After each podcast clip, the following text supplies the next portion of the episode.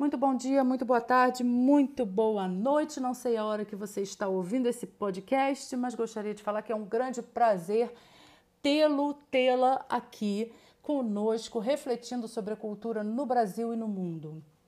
Na nossa reflexão de hoje, eu começo uh, fazendo uma pergunta que é uma pergunta que eu me faço constantemente, por isso que eu acho tão importante trazê-la para você. Você já se perguntou qual a sua necessidade de expressão artística e cultural?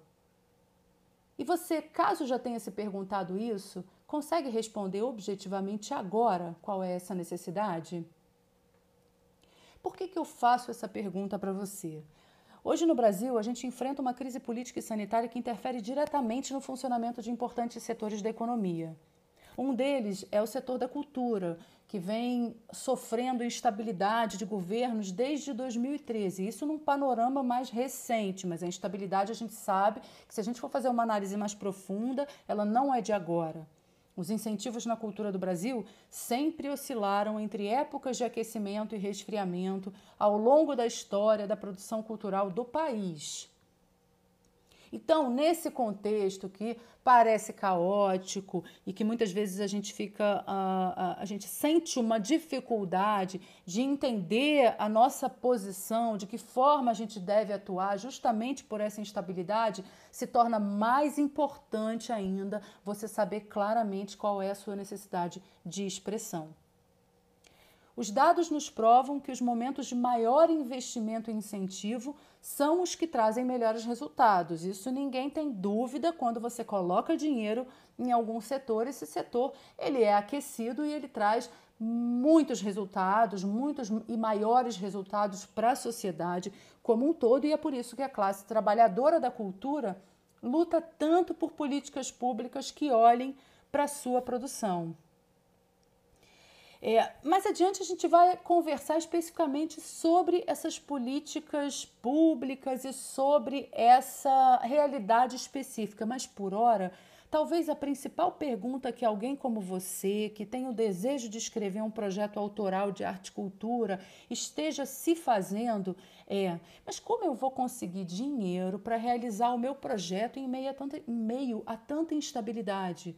no momento em que a cultura parece ser a última coisa a ser notada no país. Bom, eu quando comecei a escrever uh, essa série de podcasts e comecei a realizar o trabalho de produção uh, cultural de A a Z, eu já realizo o trabalho como produtora cultural há 20 anos, mas na quarentena trouxe esse trabalho para as plataformas digitais, justamente para ajudar as pessoas a responderem essa pergunta e a se situarem nesse contexto tão conturbado. E quando eu trouxe esse trabalho para as plataformas é, digitais, eu também me fiz uma pergunta muito semelhante. Eu vou contar um pouco desse meu processo para ver se, se, através da minha experiência, é, você é, tem informações e consegue subsídios para uh, se situar nesse contexto também, tá bom? Afinal, eu pensava quem se interessaria em, em consumir uh, informações de produção sociocultural sem uma perspectiva real de empreender seu projeto imediatamente ou após finalizar a sua elaboração.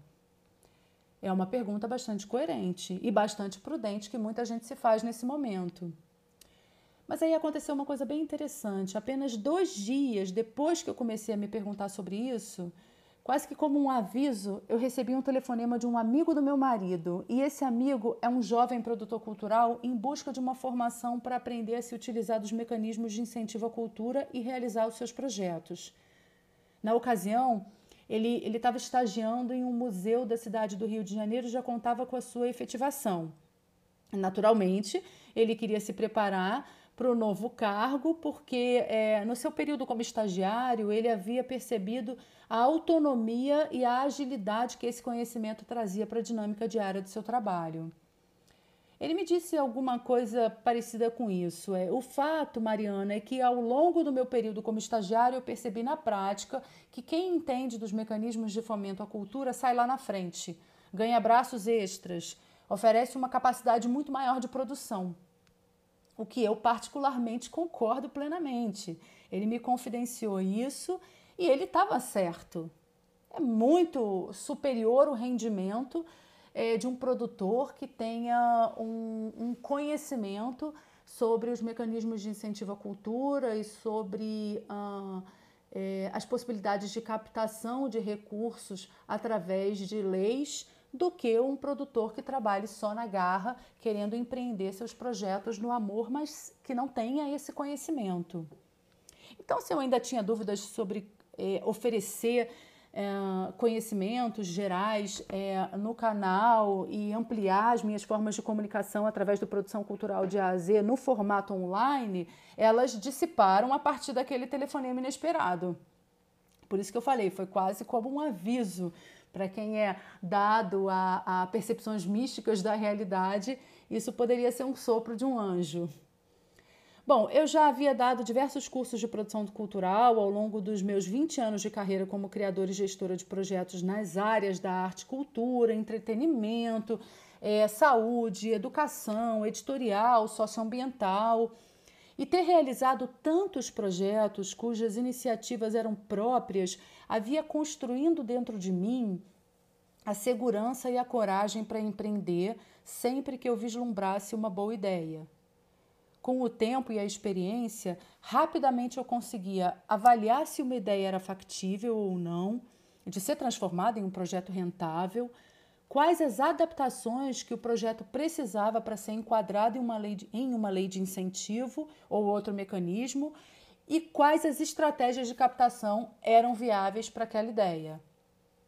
Depois de ter realizado projetos próprios e co-realizado projetos com outros artistas e empreendedores, eu comecei a ser convidada para organizar ideias de terceiros. As ideias não partiam de mim, mas alguém me pedia para organizar aquela leve ideia que a pessoa tinha, um vislumbre de uma coisa que poderia acontecer, que poderia ser legal, mas que a pessoa não conseguia jogar aquela ideia é, para o papel de uma maneira organizada.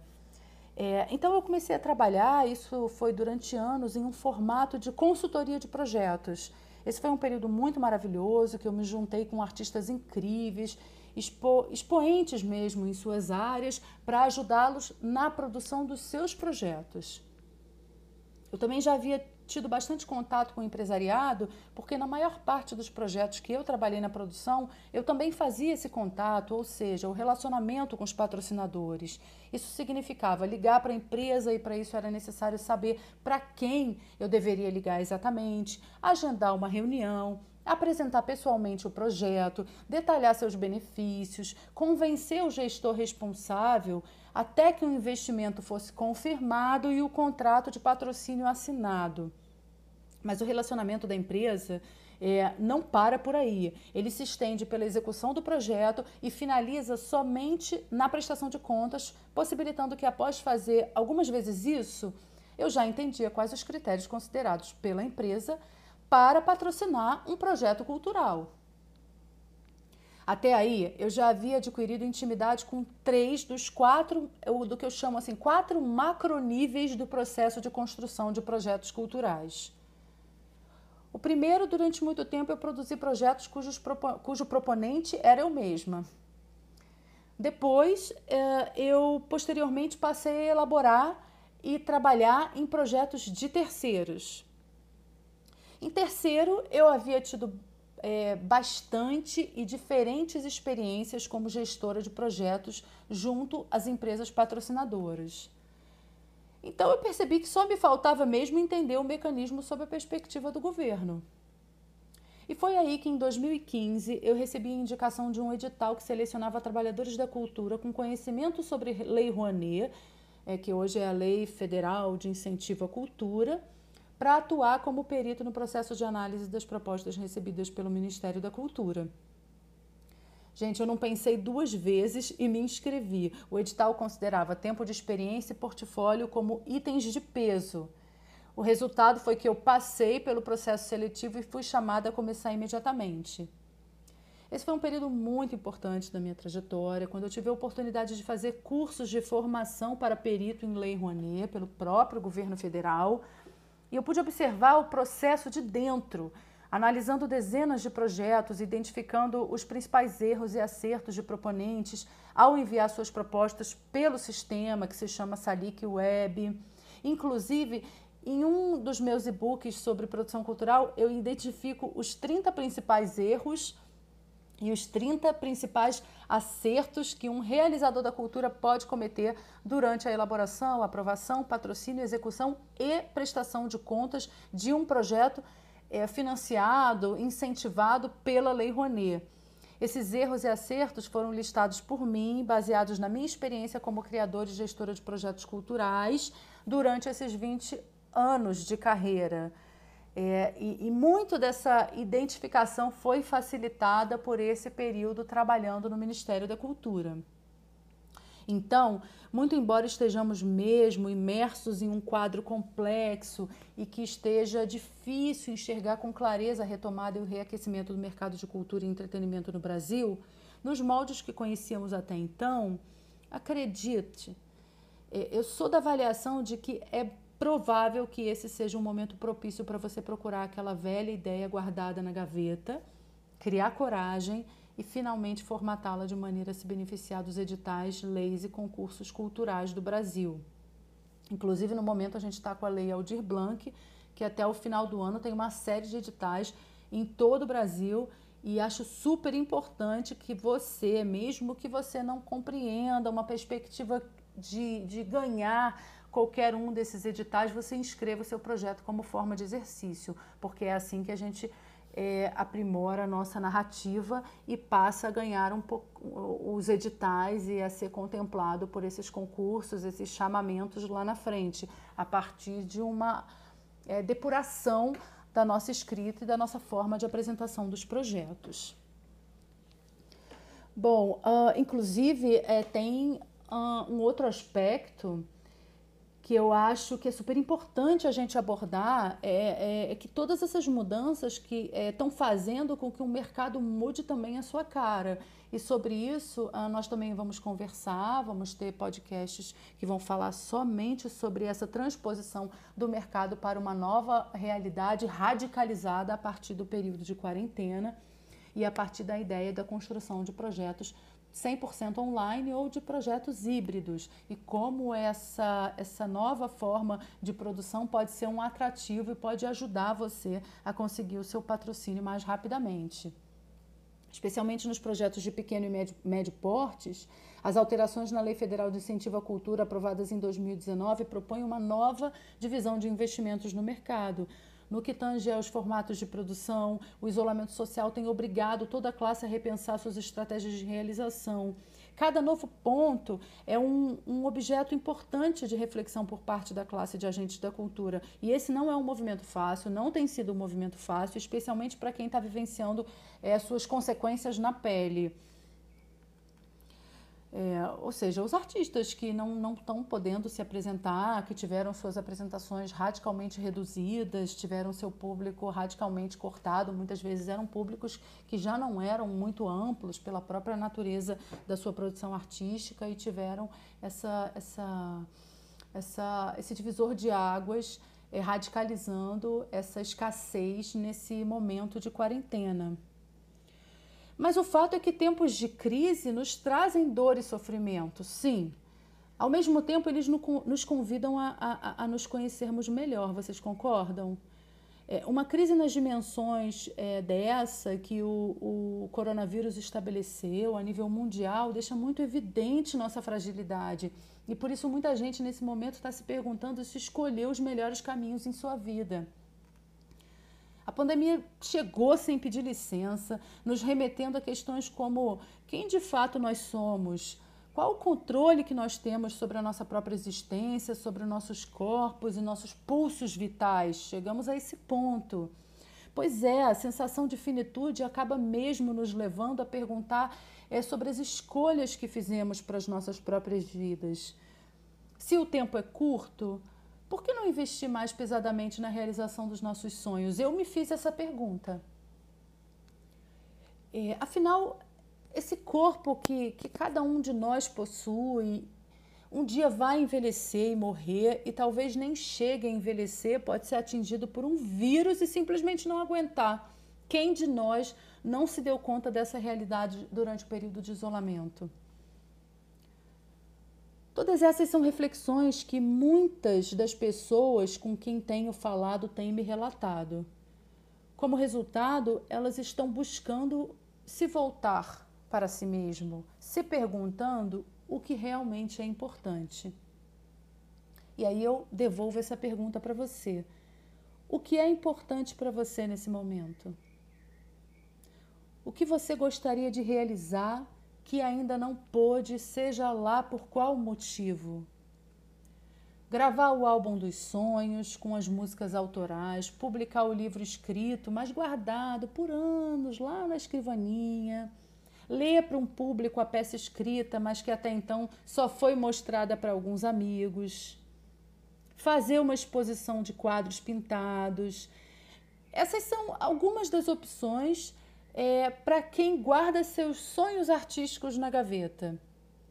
Em um ângulo um pouco mais aberto, qualquer pessoa pode se utilizar dos mecanismos da cultura para realizar seus projetos culturais também em museus, centros de cultura e entretenimento, instituições de ensinos e comunidades, cooperativas e associações, hospitais, igrejas, bairros, praças públicas, eventos de uma forma geral. A lei é clara em sua definição sobre o que é um projeto cultural mas ela também possui um leque amplo de possibilidades de enquadramento, categorias, classificações, com clareza do que você quer realizar, com clareza sobre qual a sua necessidade de expressão é, e com conhecimentos sobre os mecanismos de apoio disponíveis no mercado, todo projeto pode ser realizado. Certa vez, um importante político e escritor chamado José Martí, que viveu em, ele viveu entre, acho que 1853 e, se eu não me engano, ele morreu em 1895. Ele disse uma coisa que mais tarde se tornaria uma máxima: plantar uma árvore, ter um filho e escrever um livro. Três coisas que cada pessoa deve fazer durante a vida. A frase posteriormente se tornaria um clássico, sintetizando o legado de que cada homem ou mulher tem a oportunidade de deixar para os seus filhos e descendentes durante sua estadia na Terra. A árvore, para mim, significa a relação do ser humano com a natureza. O filho representa a continuidade da sua presença na Terra, a continuidade através da descendência. E o livro, para mim, representa a sua necessidade de expressão realizada.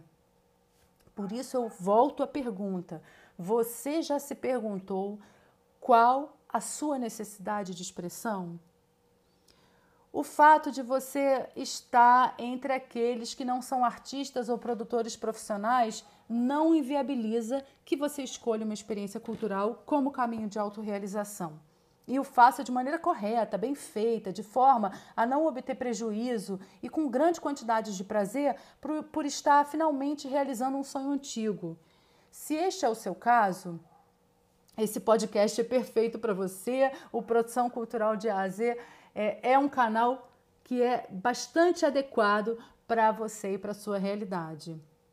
O segundo público desse canal e do trabalho que eu estou desenvolvendo é, é, e que para quem esse material pode fazer diferença é composto por artistas e produtores socioculturais com perfil empreendedor. Nesse momento você deve estar se perguntando como pode existir um produtor cujo perfil não seja empreendedor. Sei que parece estranho, mas a atividade que o profissional ocupa não está necessariamente ligada ao percentual empreendedor que a pessoa tenha desenvolvido até então, tá, gente? Segundo definições adotadas pela Global Entrepreneurship Monitor, o contexto empreendedor passa por fases que vão do potencial até o efetivado. Esse processo engloba um primeiro momento em que o, o indivíduo tem a intenção de iniciar um negócio, passando para a criação do empreendimento, depois desenvolvendo em dois estágios iniciais, até que por fim chega na etapa em que finalmente o empreendimento pode ser considerado estabelecido. Muito parecidas são as fases de desenvolvimento de um projeto, que começa no âmbito do desejo e das ideias, tem sua elaboração formatada, é, a sua execução realizada de acordo com um planejamento prévio. A diferença é que enquanto o projeto possui necessariamente um início, um meio e um fim, basicamente elaboração, execução e prestação de contas, um empreendedor tem a possibilidade de realizar inúmeros projetos ao longo da vida, transformando essa habilidade em um negócio. Assim funcionam os produtores culturais em seus mais diversos tamanhos. Veja a iniciativa do Rock in Rio, por exemplo, o evento que hoje faz parte do calendário dos principais festivais de música do mundo. Este é um exemplo da realização de um projeto de grandes proporções. Muito parecidas, uh, muito parecidas é, tem, tem, perdão, muito parecidas é, são outras iniciativas também de grandes proporções. Mas existem também as iniciativas de pequeno e médio porte que podem ser realizadas por qualquer pessoa, sem uma quantidade de verba tão grande é, e de uma forma mais uh, veloz, sem uma necessidade de uma pré-produção tão grande. No caso do Rock in Rio, o evento acontece de dois em dois anos com grande quantidade de dinheiro para que esse evento possa ser realizado e também com grande quantidade de retorno, inclusive pecuniário. Por que, que eu falo isso, gente? Eu falo isso porque a melhor coisa do mundo é viver do que ser apaixonado. Na minha carreira de artista e produtora, eu experienciei isso e presenciei a satisfação de se trabalhar com aquilo que eu amava e que eu admirava profundamente. Além dos artistas sobre quem os holofotes são sempre projetados, existe uma multidão de trabalhadores empreendendo seus mais valorosos esforços para sustentar tecnicamente o evento ou produto cultural.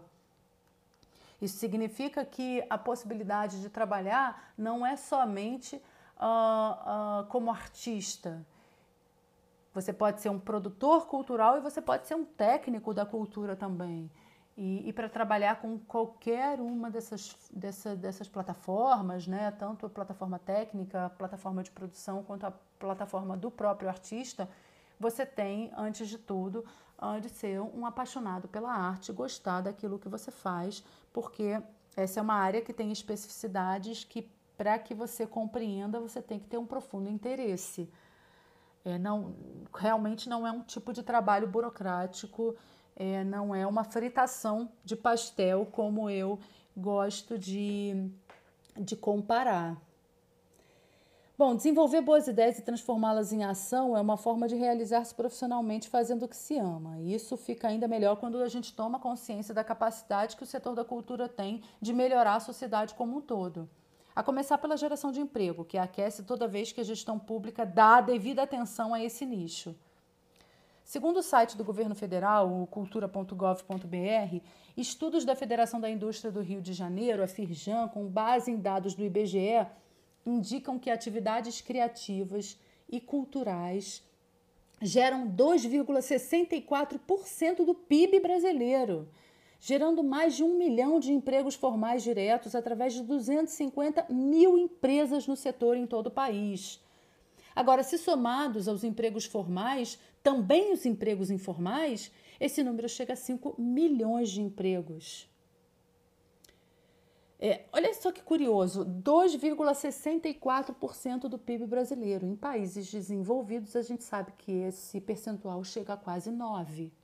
Então, olha o tamanho do espaço que a cultura e que a economia criativa tem para crescer no Brasil. Ao mesmo tempo, um levantamento realizado pelo próprio IBGE também demonstra, por exemplo, que salas de cinema estão presentes em apenas 10% dos municípios do país. Museus aparecem em 25,9% das cidades, enquanto salas de teatro em apenas 20% delas. Então, gente, cruzando esses dados, entendemos o tamanho do espaço que o setor ainda tem para crescer. Então, a gente tem o dado do PIB e o dado das salas de cinema, dos museus uh, é, em todo o Brasil e a gente percebe que trata-se da mesma realidade. A gente já tem uma presença considerável da economia criativa é, é, na economia geral do país e a gente vê o tamanho, é, o, o, espaço, né, o, o, quanto a gente ainda tem a caminhar e o quanto isso pode possibilitar, é, quanto isso possibilita, quanto isso pode gerar de crescimento para o país a partir desses dados. Bom, com o crescimento da internet no Brasil, a possibilidade de interação aumentou e esse também é um nicho a ser explorado. Hoje, ela está em 80% das residências brasileiras. Geralmente, a renda per capita dos domicílios conectados é quase o dobro das dos desconectados. Nas quase 15 milhões de residências sem acesso à internet, Dois dos cinco principais motivos para isso ocorrer estão relacionados à falta de recursos financeiros, relata a pesquisa do IBGE, essa mesma pesquisa. Este fato nos mostra mais um espaço de potencial atuação, a produção digital da arte e da cultura. O isolamento social provocado pela Covid-19 veio para acelerar esse processo. Vocês conseguem perceber a conexão entre todos esses dados e o quanto de espaço de crescimento a gente tem aqui no Brasil para isso? E é por isso que a minha teoria é de que se a gente começa a se preparar agora, em dois anos, que é o tempo médio que eu percebo para uma explosão da cultura no Brasil, porque uh, é insustentável você não investir em cultura, em dois anos vocês estão preparados em dois anos, e dois anos passam muito rápido. Isso não significa que vocês não consigam realizar os primeiros projetos antes disso. Depois de uma formação básica de três meses, seis meses, eu garanto que, é, uh, pelo menos pela técnica que eu trabalho, em 30 dias você tem o seu primeiro projeto uh, pronto para ser colocado no mercado. Então, é, é bem importante, é, é, voltando para a pergunta inicial, qual a sua necessidade de expressão, que você tenha isso muito claro para que você possa, é, utilizando, utilizando-se das ferramentas que vão te ajudar a construir é, é, a solução e atender a, a sua necessidade de expressão. Se você é um jovem empreendedor, artista ou não, tem o sonho de viver ou já vive de arte, não desanima, esse mercado ainda tem muito a frutificar.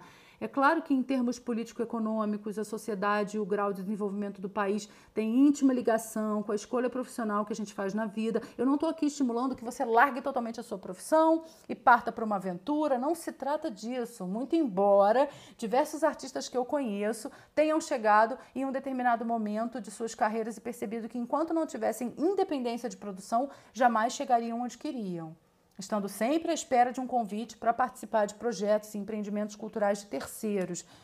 Portanto, se você se sente assim, essa também pode ser a sua virada de chave para uma nova porta na sua vida. Vamos fazer o seguinte: no próximo podcast, vamos abordar um pouco sobre uh, as perspectivas para o futuro da cultura no Brasil e no mundo com mais profundidade mas uh, a gente já pode dar uma préviazinha do que a gente vai falar, é, é, incluindo, abordando essa questão da internet, porque uh, se o futuro antes era a internet, hoje ela virou o presente. A objeção à internet foi quebrada com o isolamento social provocado pelo coronavírus e esse é um processo irreversível. Não há como voltarmos a viver uma realidade semelhante à do pré-isolamento. Isso te parece estranho? Acho que não mais, né? Depois desses oito meses, nove meses de isolamento e de combate ao Covid, todo mundo já está ciente de que essa é a nova realidade. Uma nova realidade sempre causa estranhamento, mas nem por isso artistas, grupos e instituições da cultura têm deixado de buscar alternativas para oferecer cultura e entretenimento à população. Em geral, os artistas e produtores culturais têm tentado migrar seus espetáculos e apresentações para a internet. Músicos renomados têm feito shows de de casa de forma gratuita, por meio de canais de vídeos nas mídias sociais. Contadores de história também têm usado as plataformas de vídeo online para contar histórias para crianças. Uh, no entretenimento, os canais de TV é, paga liberaram o sinal durante vários meses, diversos canais durante um período, plataformas digitais de jogos concederam acesso gratuito, museus como o MASP em São Paulo, o Museu Nacional do Rio de Janeiro também disponibilizaram conteúdos pela internet. A Secretaria de, de Cultura do Estado do Rio de Janeiro também ofereceu gratuitamente cursos de economia criativa. A Secretaria é, de Cultura do Estado de São Paulo criou o projeto é, Cultura em Casa, vocês lembram disso? E, e, disponibilizou conteúdos completos online com shows de música, concertos, visitas virtuais, palestras, bate-papo, livros, espetáculos, para estimular o público a ficar em casa e, e, e ao consumo do conteúdo digital. Então, a boa notícia é que após o isolamento, é, que já está acontecendo, já está havendo essa abertura no Brasil. No Brasil a gente não teve aí um, um, comando geral muito claro com relação a isso, né? Mas de uma forma geral, após esse isolamento, nós é, teremos uma nova compreensão da interação social através das, plata das plataformas digitais. Vocês concordam? o resultado geral é uma abertura da população ao consumo de shows, cursos, apresentações. A gente teve, eh, teve uma alta de venda de cursos durante o período de quarentena, aumentou em 400% a venda de curso online. Em breve o coronavírus vai passar, mas já terá deixado profundas marcas nos hábitos da população é, por todo o mundo. Especificamente para o empreendedor cultural, se escancar uma janela de atuação relacionando arte e cultura com tecnologia. Com tudo em pausa, o produtor ou artista teve a oportunidade de pôr em prática toda a sua criatividade e apresentá-la para um número muito maior de pessoas do que num evento pessoal. A gente tem um, um, público escalável na internet, de proporções muito maiores do que é, num evento pessoal, e aí eu não faço nenhuma distinção de valor, são formas diferentes de apresentação. Não significa que uma seja melhor do que a outra, elas têm motes diferentes e elas chegam ao público de formas diferentes, mas o fato é que durante a quarentena, se não fosse isso, as pessoas teriam ficado loucas em casa. Né? Teriam ficado completamente comprometidas é, sem a música, sem os espetáculos de teatro, sem essa comunicação, sem os grupos de apoio, sem sem essa interação através das plataformas digitais e através do mundo online. Então, se para o idealizador do projeto as perspectivas de atuação aumentaram com o novo paradigma, para o patrocinador elas também são positivas, na medida em que aumenta potencialmente o alcance de suas iniciativas. É certo que muitas empresas cancelaram seus patrocínios e adiaram contratos de execução de produtos culturais previstos para o período, redirecionando os recursos para o combate à pandemia. Isso aconteceu, sim. Não poderia ser diferente, tratando-se do contexto de calamidade sanitária em que nós vivemos. Porém, assim como outras pandemias, a Covid-19 vai passar. E, embora deixando é, como rastro muita dor pelas mortes causadas e uma enorme crise global, ela também terá deixado novas perspectivas de produção cultural no Brasil e no mundo. Para isso, é fundamental para o empreendedor sociocultural, caso ainda não saiba, aprender urgentemente a usar os conceitos e ferramentas de marketing digital para obter uma, uma maior eficiência na divulgação de seus projetos na rede. Ou seja, além do conhecimento de todos os itens necessários para elaborar um projeto, o empreendedor ainda precisa, nesse momento, conhecer as demandas práticas para lançamento dos seus produtos na internet, para divulgação das suas ações, de forma que sempre preveja, com exatidão, todas as necessidades do projeto na sua planilha orçamentária e no plano de execução. Ou seja, Atualmente, nós tivemos uma mudança, fazendo um resumo para a gente finalizar, tivemos uma mudança grande de paradigma que, se a princípio pareceu engessar as formas de produção cultural, com o tempo de pandemia a gente foi percebendo que a gente teve uma abertura de possibilidades e uma maior aceitação dessas possibilidades por parte do público e, consequentemente, por parte do patrocinador. Por isso, eu te convido a refletir sobre qual a sua necessidade de expressão e a partir para a prática. É, vamos uh, aprender a elaborar projetos, uh, aprender a colocar os projetos no mercado, a captar recurso, para que você é, faça dessa experiência de isolamento e dessa experiência tão radical é, de reflexão contínua que o isolamento provocou uma experiência de é, uma experiência altruísta, uma experiência de abertura de possibilidades para você no mundo das artes e no mundo da cultura. Tá bom? Então, até o próximo podcast. Qualquer coisa, me manda uma mensagem. É sempre um prazer receber as perguntas. E se tiver também vontade de escutar um podcast sobre algum tema específico, seja bastante técnico, ou seja de ordem mais uh, da reflexão genérica, de ordem mais filosófica sobre a cultura, conte comigo. Eu vou construindo esse canal junto com vocês, porque juntos somos muito mais fortes, em rede funcionamos muito melhor. Um abraço e até a próxima.